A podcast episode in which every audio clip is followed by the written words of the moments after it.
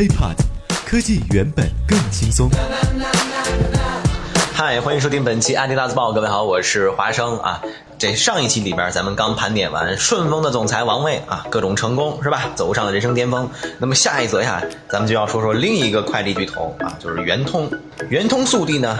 这么几年来，一直凭借着这种加盟的控制癫狂的突进，而且搭建起了五万多个网点，甚至远超顺丰等等竞争对手。但是在圆通呢登陆资本市场以后啊，加盟制的隐患也是逐渐的显现了。其实之前呢，顺丰的王卫也并不是没有做过加盟，加盟之后啊，随着这个客户的投诉量，包括管控程度不够，王卫呢则是采取了另一种方式啊，甚至现在都开始来准备筹建自己的顺丰机场。而在加盟路上越走越的圆通，最近呢却是遭遇了很多事件。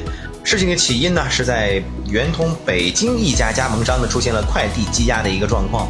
这是根据最早北京青年报的报道。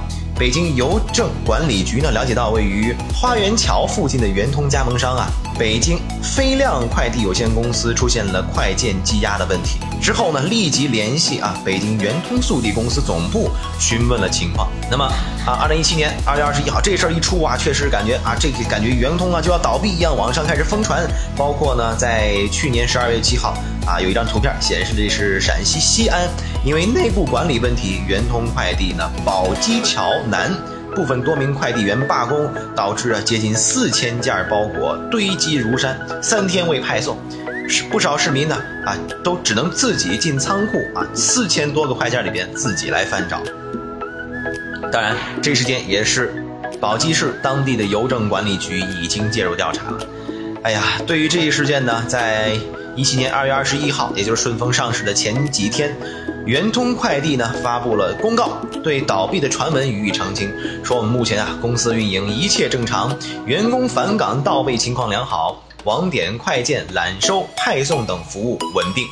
那么，作为一家市值六百九十点六四亿元的 A 股挂牌公司，圆通速递啊，确实没那么容易倒闭。而且，甚至在前一年啊，一五年的产业链的这个协同发展交流大会上，圆通速递董事长呢。甚至对外宣称说，我们这圆通啊，在中国快递行业的市场占有率达到了百分之二十一，高居第一位。咱们今天呢，主要来说一说这加盟啊，加盟的一些疯狂扩张背后的一个弱点啊。正所谓成也加盟，败也加盟啊。加盟模式啊，曾经是圆通业绩狂飙的一个秘诀，也正是此刻动摇他们大厦基石的一个异穴。怎么讲呢？不签约就可以加盟。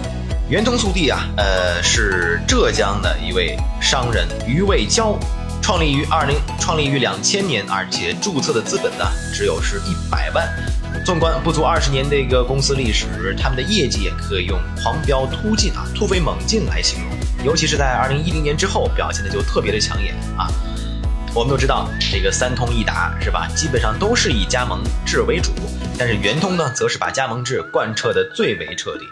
这不，圆通公司呢，曾经有一则招聘信息显示，那么截至二零零八年的时候，圆通公司共有派送网点两千两百个，而在当前的圆通公司官网的介绍当中呢，二零一六年七月份，圆通速递的终端数目已经达到了五万一千五百六十一个，你看，增长了二十多倍。那么根据中山大学的一家啊网网圆通的网点负责人就说了，说没有合同啊，没有签合同，只有口头承诺，一单抽多少成就算是加盟。而且啊，根据相关记者的采访啊，就说加盟做圆通的加盟网点成本并不高，只要是自费租下一间门面房啊，挂上牌子就可以经营。那么由于传响好摇头是吧，并没有什么上级承包商啊，什么签订合同之类的，所以啊。可想而知，在这种的加盟之后，一定会产生一些后遗症。在圆通的加盟模式下呢，加盟商一般分为总部、管理层、省区、分公司、分部、网点、快递员等等层层级别。按照业绩来结算呢，是总部直接对接分公司，分公司呢直接对接分部，一级对一级负责。分公司在自己的片区呢，有权划分、出让、承包部分的经营权。那么这个监管和负责到底怎么样呢？随后啊，呃，通过这个南方周末的一个采访报道，说这个圆通的一位快递员啊，就介绍了自己合作模式。他说自己的这个收入啊，啊，主要包括派件提成啊，二百元的一个全勤奖，三百元的一个社保补助及收收件的一个抽水提成等部分。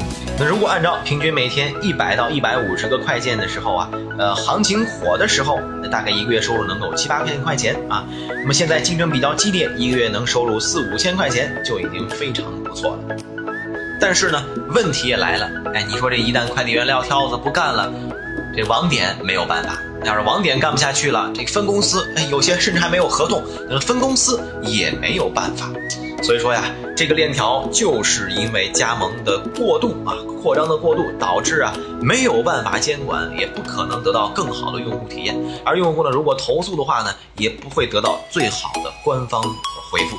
一层又一层的层层层级，让很多事情啊变得就不是很通畅。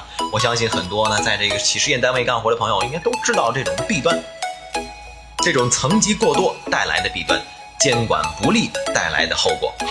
所以说呀，呃，一个是最近顺风顺水的以直营坚持做直营的顺丰，一个呢是一直靠着这个加盟啊扩大市场份额的圆通啊，两者的这个新闻事件在同一时期报道的却是两个截然不同的天地。